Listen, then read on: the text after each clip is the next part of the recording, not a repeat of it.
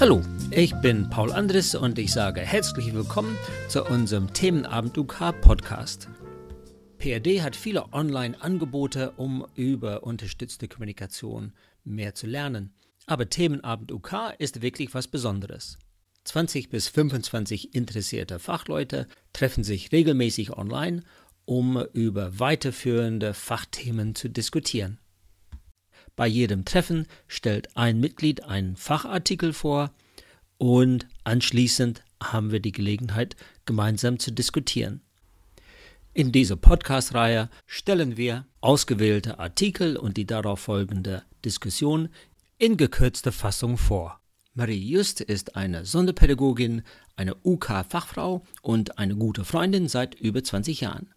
In diesem Beitrag bespricht sie einen Artikel mit dem Namen The Experience of Speaking with a Machine, also das Erlebnis mit einem Gerät zu sprechen. Das ist ein Artikel von einer Kanadierin Kathy Howry. Ich gebe jetzt gleich weiter an Marie. Auch das ein Artikel, den Paul gefunden und zugeschickt hat. Und es ist ein großes Glück, in diesem Falle ja durch mein Erzählen beim letzten Mal, dass ich genau das tun musste auf dem Kongress und noch ein bisschen länger, nämlich durch eine Maschine zu sprechen, weil ich keine Stimme hatte dieser Artikel äh, ist ein für mich sehr besonderer Artikel. Ich muss dazu sagen, dass mein Englisch nun tatsächlich überhaupt nicht ausreicht und ich sehr dankbar war, dass Paul gesagt hat, Google Translator macht einen guten Job. Und wir dann trotzdem, also ich dann wirklich jetzt auch ein paar Tage da gesessen habe und das sehr in Abgleich bringen musste. Und das fand ich eine sehr spannende Geschichte auch. Da sind so viele Begriffe, die mit Sprache, Sprechen und in diesem ganzen Wortfeld vorkommen, die im Englischen natürlich eine ganz andere Bedeutung haben oder eine ganz andere Prononcierung, manchmal in Nuancen nur abweichen. Und ich habe dann gemerkt, genau an den Stellen, wo das im Text für mich in der Übersetzung nicht so gut zu fassen war, musste ich dann am Ende doch nochmal äh, nach meiner Freundin, die in England lange gelebt hat, äh, an Paul schicken, der dann weitergeholfen hat. Genau, und deswegen habe ich jetzt auch in den ganzen vielen Folien, die jetzt kommen, ab und zu mal einfach das Englische neben die deutsche Übersetzung, die ich dann also benutzt habe, gestellt, weil ich finde, dass dieser Artikel in besonderer Weise ein sehr poetischer Artikel ist, der genau das tut, was geschriebene Sprache, also manchmal nicht tut. Und wenn man es dann vorliest, also wenn man daraus sozusagen gesprochene Sprache, ob im Kopf oder wirklich mit dem Mund gesprochen macht, dann klingt das auch. So ist es auch ein bisschen mit diesem Artikel mir dann gegangen. Und äh, die Casey Hurry Paul hat es vorhin schon ein bisschen erzählt. Ich weiß eigentlich praktisch nichts über ihre Person. Also in diesem Artikel beschreibt sie ihr Projekt. Sie hat mit sehr, sehr vielen Menschen gesprochen, die eine VOCA benutzen. Also sie benutzt diesen Begriff sozusagen für ein Sprachausgabegerät. Ähm, und deswegen ist in dem Artikel auch das sind 17 Seiten und ganz, ganz, ganz viel sind Zitate von Menschen, die unterstützt kommunizieren. Und das kann man nur sehr, sehr schwer in so eine Folie und in so eine PowerPoint bringen ich finde, es lohnt sich unbedingt genau diese Dinge zu lesen, weil sie wirklich auch auf eine sehr spezifische Art und Weise die Licht- und Schattenseiten der ganzen Geschichte mit einer Kommunikationshilfe zu kommunizieren, durch eine Maschine zu kommunizieren, deutlich machen. Man hört wirklich, dass sie die Schlussfolgerung von den Zitaten nimmt und nicht Zitate gesucht hat, um ihre Schlussfolgerung zu belegen. Genau. Und es hat ganz viele Ebenen und unter anderem eine Ebene ist tatsächlich dass sie nicht nur über die Erfahrung durch eine Maschine zu sprechen nachdenkt, sondern gleichzeitig immer auch darüber nachdenkt, was es für uns Mundsprecher eigentlich bedeutet, Sprache zu produzieren. Und ich fand manche Formulierungen sehr gut, nämlich zum Beispiel, ähm, dass es um einen, einen Akt der Produktion von Sprechhandlungen geht. Also durchaus mhm. nicht nur um gesprochene Wörter, die wir artikulieren durch einen Luftstrom, das kommt an einer späteren Stelle mal, sondern wirklich äh, Handlungen äh, umzusetzen über Sprache. Und dann eben in welcher Weise diese computergestützte Technologie das auch beeinflusst und ob das auch eine spezifische Sichtweise dann ist. Also da kommt genau dieses, diese schöne Beschreibung. Sie sagt, wir Mundsprecher, wir erzeugen leicht und mühelos bedeutungsvolle Laute mit dem Mund, indem wir den Ausstoß von Luft kontrollieren. Und unsere Spracherfahrung ist aber dabei kaum die der Sprachproduktion. Und da kommt so ein Zitat von Merleau-Ponty, äh, wo Paul mir noch wirklich helfen musste, weil bei den ganzen Wörtern, die da mit Sprache und Denken drin stecken, war das dann wirklich nicht so ganz einfach. Und Merleau-Ponty sowieso nicht. Ähm, also wenn wir sprechen, wenn wir Mundsprecher sprechen, dann denken wir nicht über das Sprechen nach. Wenn wir überhaupt dabei nachdenken, dann denken wir darüber nach, was wir sprechen. Und an einer späteren Stelle in dem Artikel diskutiert sie nochmal die Frage, ob das, was wir also sozusagen aus unserem Mund strömen lassen, ob das etwas ist, was wir wirklich vorher bewusst im Denken, in unserem Kopf als innere Sprache formuliert haben. Sie verwendet nicht den Begriff innere Sprache, da kommt mein alter Vygotsky wieder durch. Ähm, also ob das überhaupt etwas ist, was wir Mundsprecher tun. Also ob wir wirklich vorher nochmal nachdenken und in unserem Kopf die, die Worte formen und sie dann sozusagen in, auf, noch auf den Klick, auf den Weg in die Sprachproduktion zu schicken. Und da sagt sie ganz klar, das tun wir eben nicht und das unterscheidet uns auch äh, als Mundsprecher von dem, wie Menschen durch eine Maschine sprechen. Also sie beschreibt dann im Unterschied eben dazu das, was ich gerade gesagt habe, dass wir sozusagen quatschen indem wir vielleicht auch denken, keine Ahnung, andersrum, wir denken und quatschen und dadurch wird es uns klar, sondern dass die, äh, die Erfahrung mit einer Maschine zu sprechen immer bedeutet, dass erst die, ich habe das mal mit den zwei Worten Nachrichten oder Botschaften, also dass erst das konstruiert werden muss und danach wird es produziert. Es ist eben kein ganzer Prozess, sondern es ist ein zerteilter Prozess, der tatsächlich auch eine, eine Reihenfolge hat. Und sie sagt so schön, die Botschaft wird also vom Menschen erzeugt und die Sprache wird von der Maschine dann ausgegeben und erzeugt. Mhm. Wobei natürlich der Mensch, der das formuliert, genau diesen Akt, diese Handlung äh, umsetzen muss. Und eben dann mit, der, mit dem Kommunikationsgerät dann eben durch Buchstaben oder Bilder sozusagen geschriebene Wörter äh, würden dann durch die Maschine in Sprache als gesprochene Wörter umgewandelt. Und sie bringt natürlich äh, Stephen Hawking als erstes Beispiel dafür, was Menschen eigentlich, da, also was für eine Person Menschen vor sich haben, wenn man ihnen erklärt, was UK-Nutzer äh, sind. Und äh, sie beschreibt dann, dass man ihn meistens so wahrnimmt, dass es, also wenn man ihn im Fernsehen sieht, dann äh, redet er eigentlich mit der Maschine mit einer sehr spezifischen Stimme. Also das wird als die Stimme von Stephen Hawking identifiziert. Ich glaube, wir alle haben die im Ohr. Und äh, das ist ein Mensch, der glanzvolle Reden hält, so ein bisschen. Und die Realität ist aber ganz bitter, dass er nämlich mal in einer Fernsehsendung für eine, für eine Zweisatzantwort tatsächlich sieben Minuten gebraucht hat, um die zu formulieren. Und dass auch das sozusagen die Realität hinter der Wahrnehmung ist. Und äh, dieser mühevolle Prozess, der sagt sie, das gilt natürlich einfach für alle.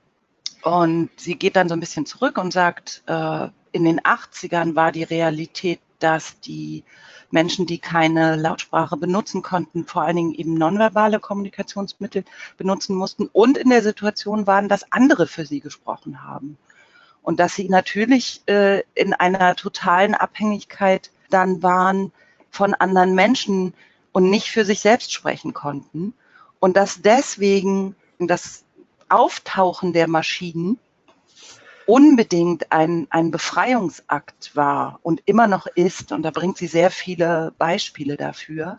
Aber sie wird da sehr genau, weil sie dann wirklich anfängt zu sagen, was musst du da eigentlich tun? Und äh, versucht dann sozusagen den Leser anzusprechen, indem sie sagt, versuch dir vorzustellen, wie anders das ist. Du selber weißt, wie leicht und schnell du mit gesprochener Sprache äh, eine Kommunikation, eine Interaktion gestalten kannst. Aber jetzt stell dir vor, du, du bist eben, und das war dann meine Situation beim Kongress, du bist plötzlich gezwungen, es doch zu tippen. Alles, was du sagen willst, musst du tippen. Und dann drückst du sprechen. Und was ist da anders? Und wir erleben dann eine Einschränkung und trotzdem ist eine Kommunikationshilfe solcher Art eine große Befreiung.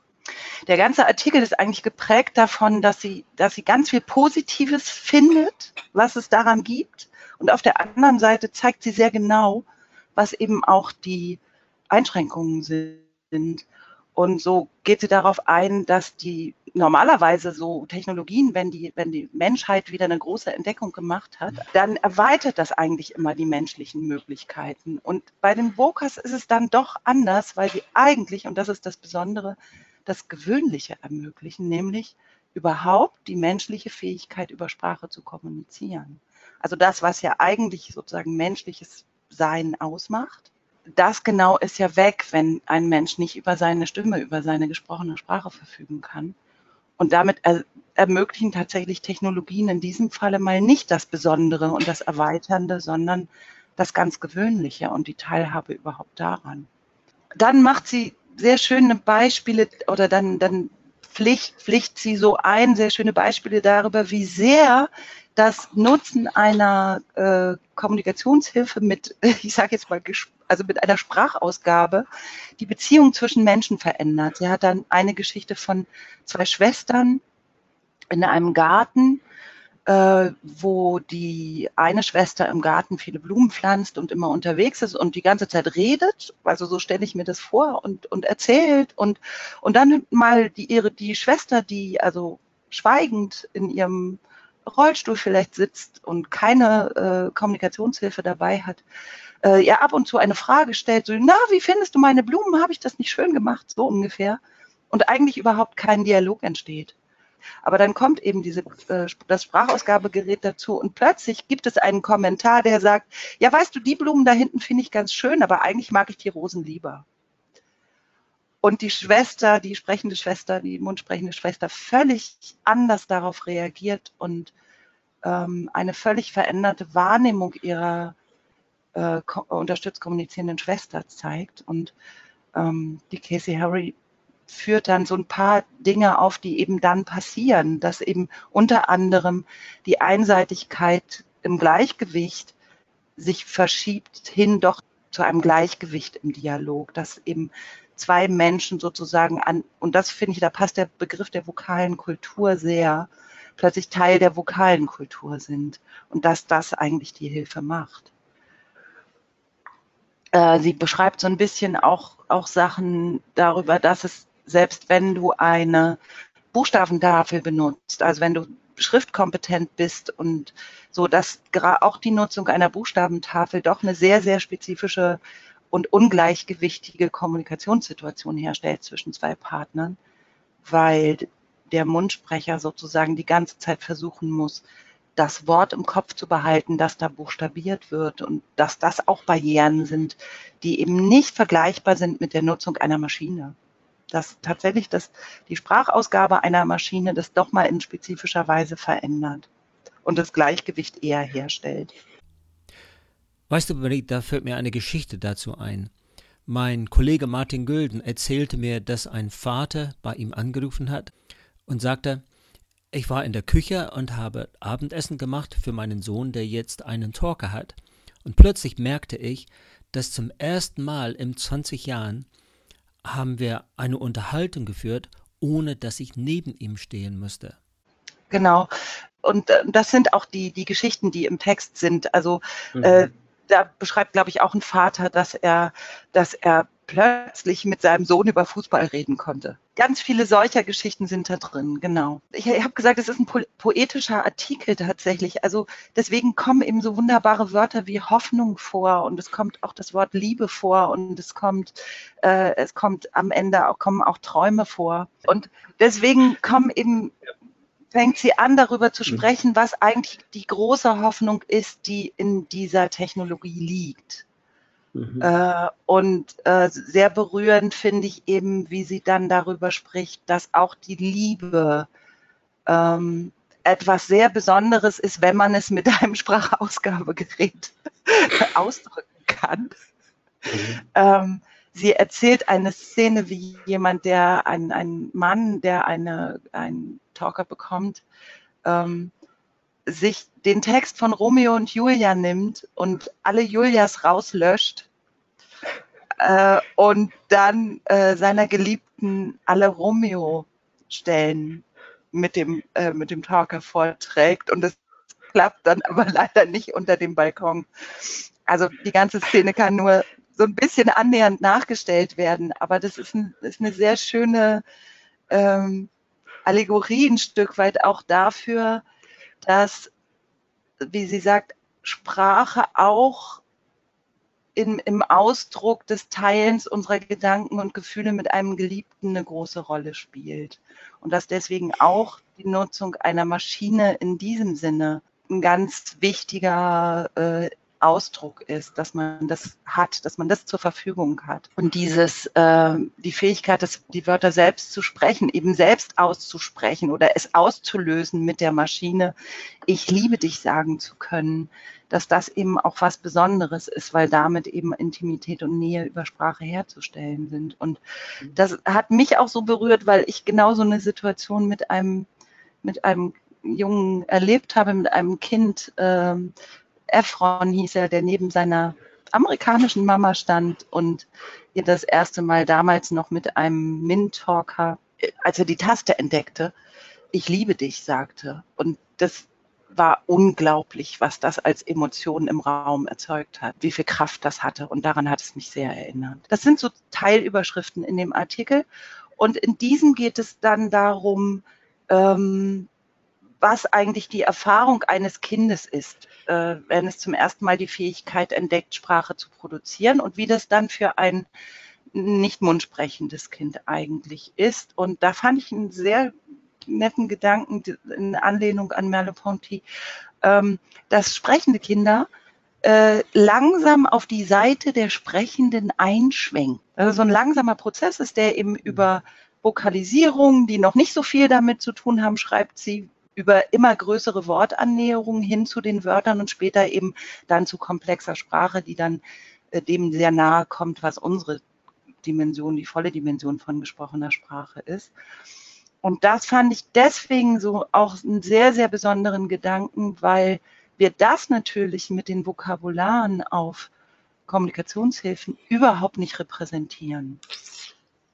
Und es kommt an einer späteren Stelle nochmal wieder sie zählt dann auf, äh, was eine Voca für, für diese Kinder bedeutet. Also es gibt dieses Einschwenken nicht auf die Seite der Sprechenden.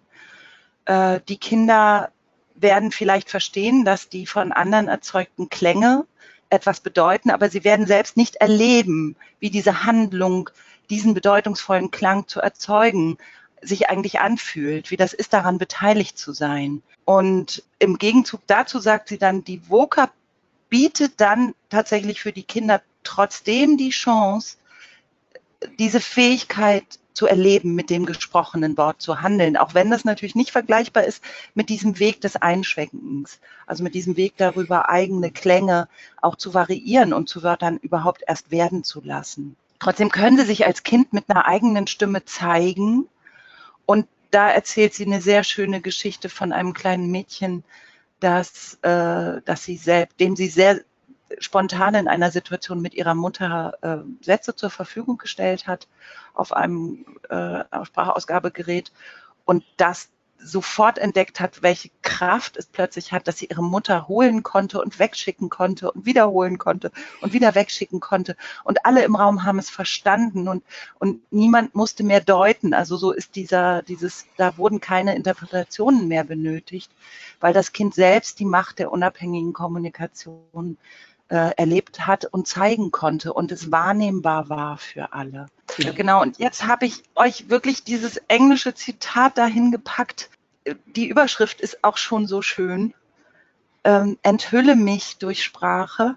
Ein Zitat von einem Nutzer. Und ich kann jetzt auch nur versuchen, was Google draus gemacht hat, mal vorzulesen. Es ist manchmal nicht so richtig gut, ja. aber ähm, Sie wissen, dass Leute manchmal Dinge in ihrem Gehirn bearbeiten, bevor sie etwas sagen, während andere Leute nur sagen, was sie denken.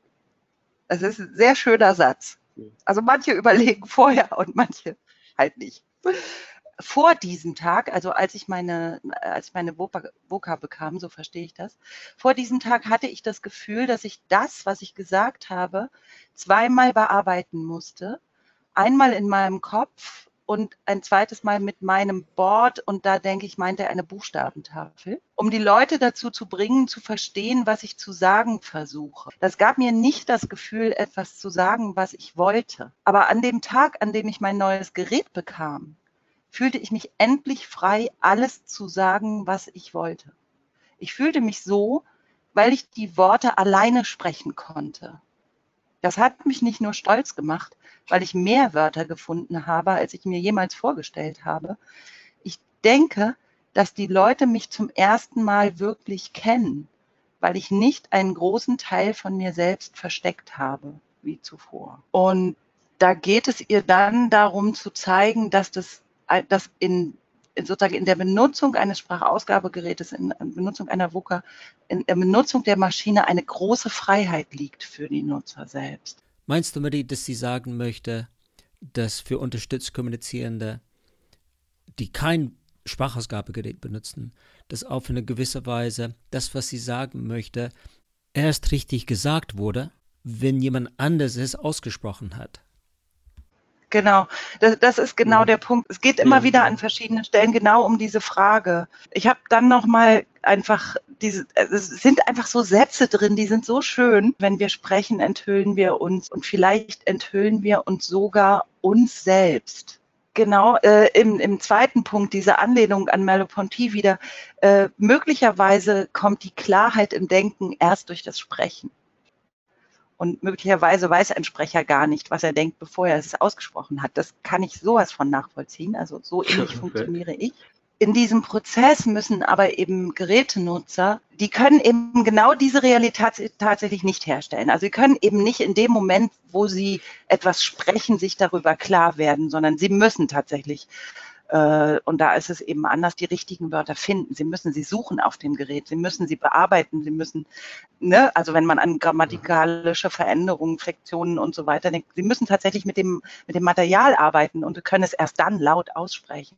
Also dieser, so Paul, wie, wie du und ich irgendwie denken und sprechen gleichzeitig, das funktioniert genau mit der Maschine eben nicht. Und dadurch zerfällt es auch.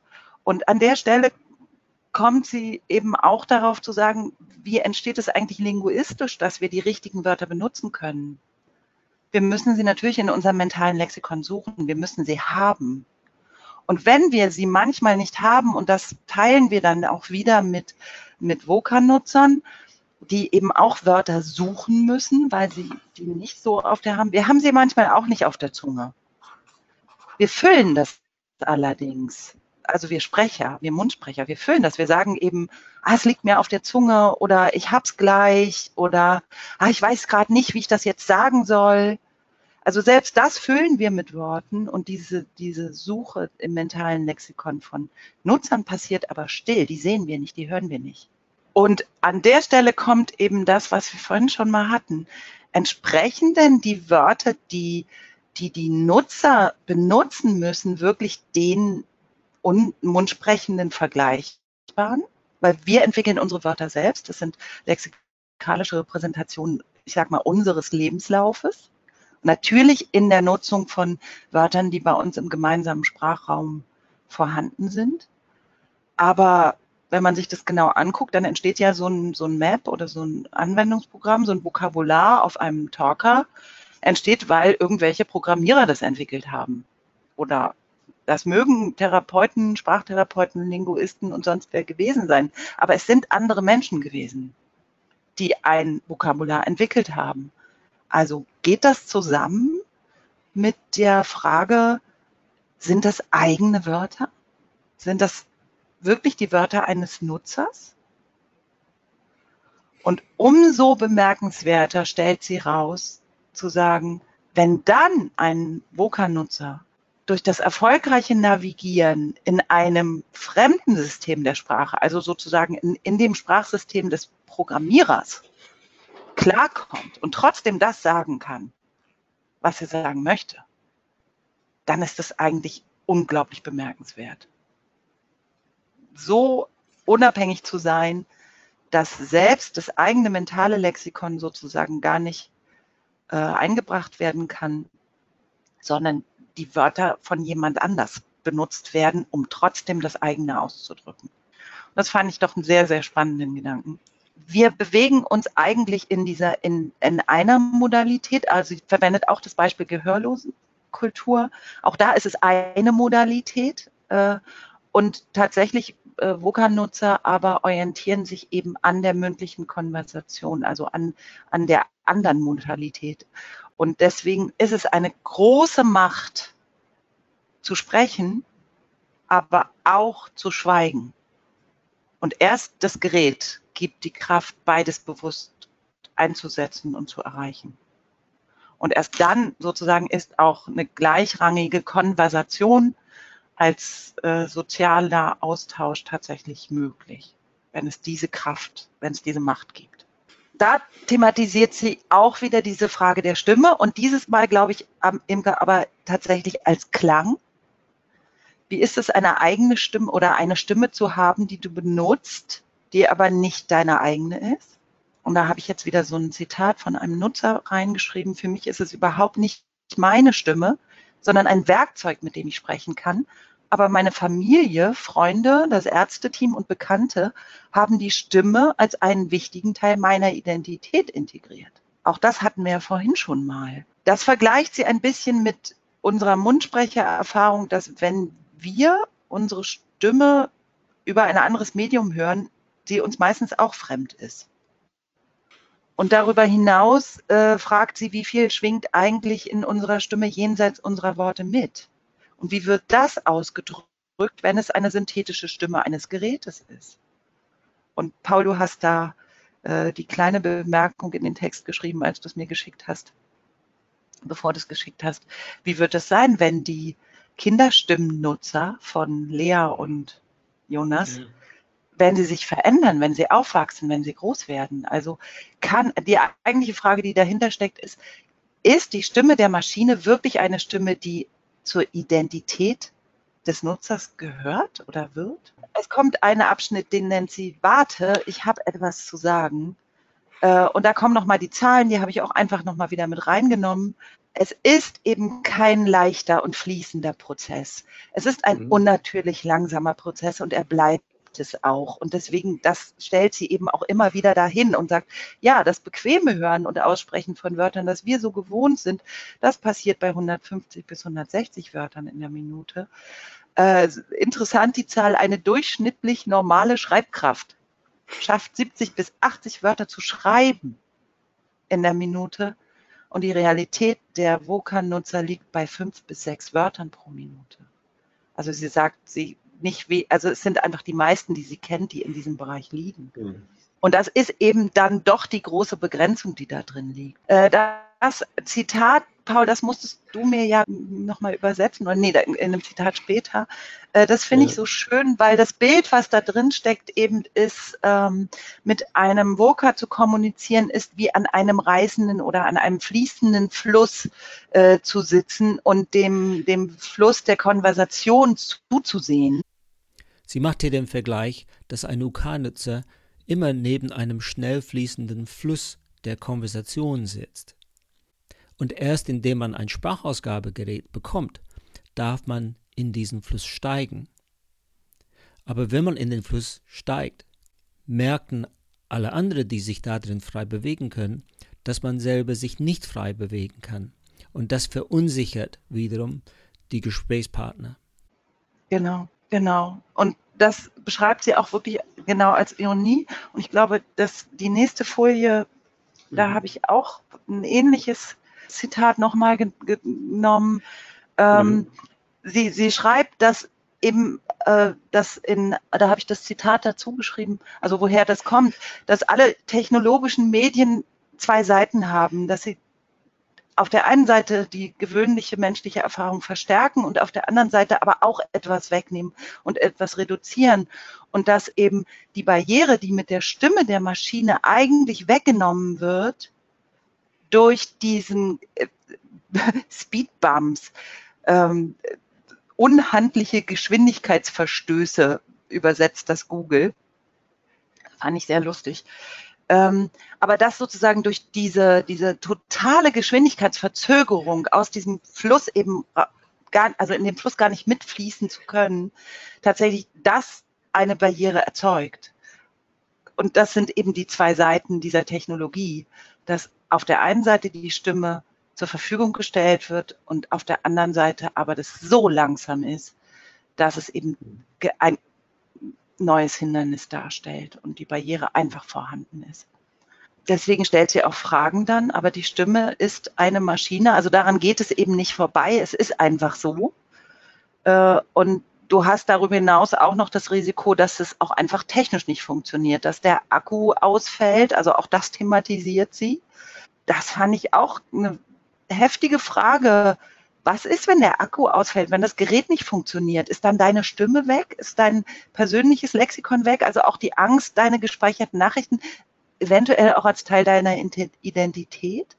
Und äh, wird dann, und da kommen die Körper auch wieder ins Spiel, die Imke vorhin auch hatte, wenn wir als Mundsprecher, wenn irgendetwas an uns nicht funktioniert, dann erklären wir das und wir können sagen, das war der blöde Computer der das jetzt irgendwie kaputt gemacht hat.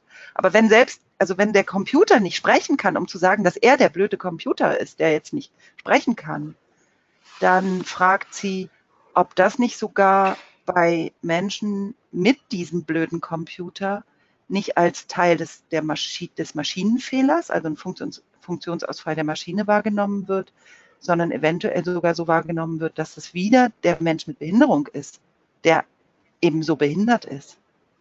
Also deswegen diese Frage erklärt die Funktionsstörung der Maschine erneut die Behinderung. Und zum Abschluss ihres Artikels äh, sagt sie, ich spreche hier von Hoffnung, von der Hoffnung, die mit der, mit diesen Vokas verbunden ist. Also eben, aber wir sind noch nicht da, dass wir die Träume umsetzen.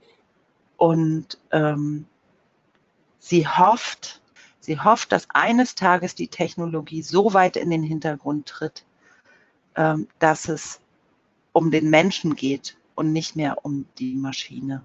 Also das ist so das Übertragene. Und deswegen ganz zum Schluss, wir haben viel zu lernen über assistive Technologien, über die Kraft und über das Potenzial.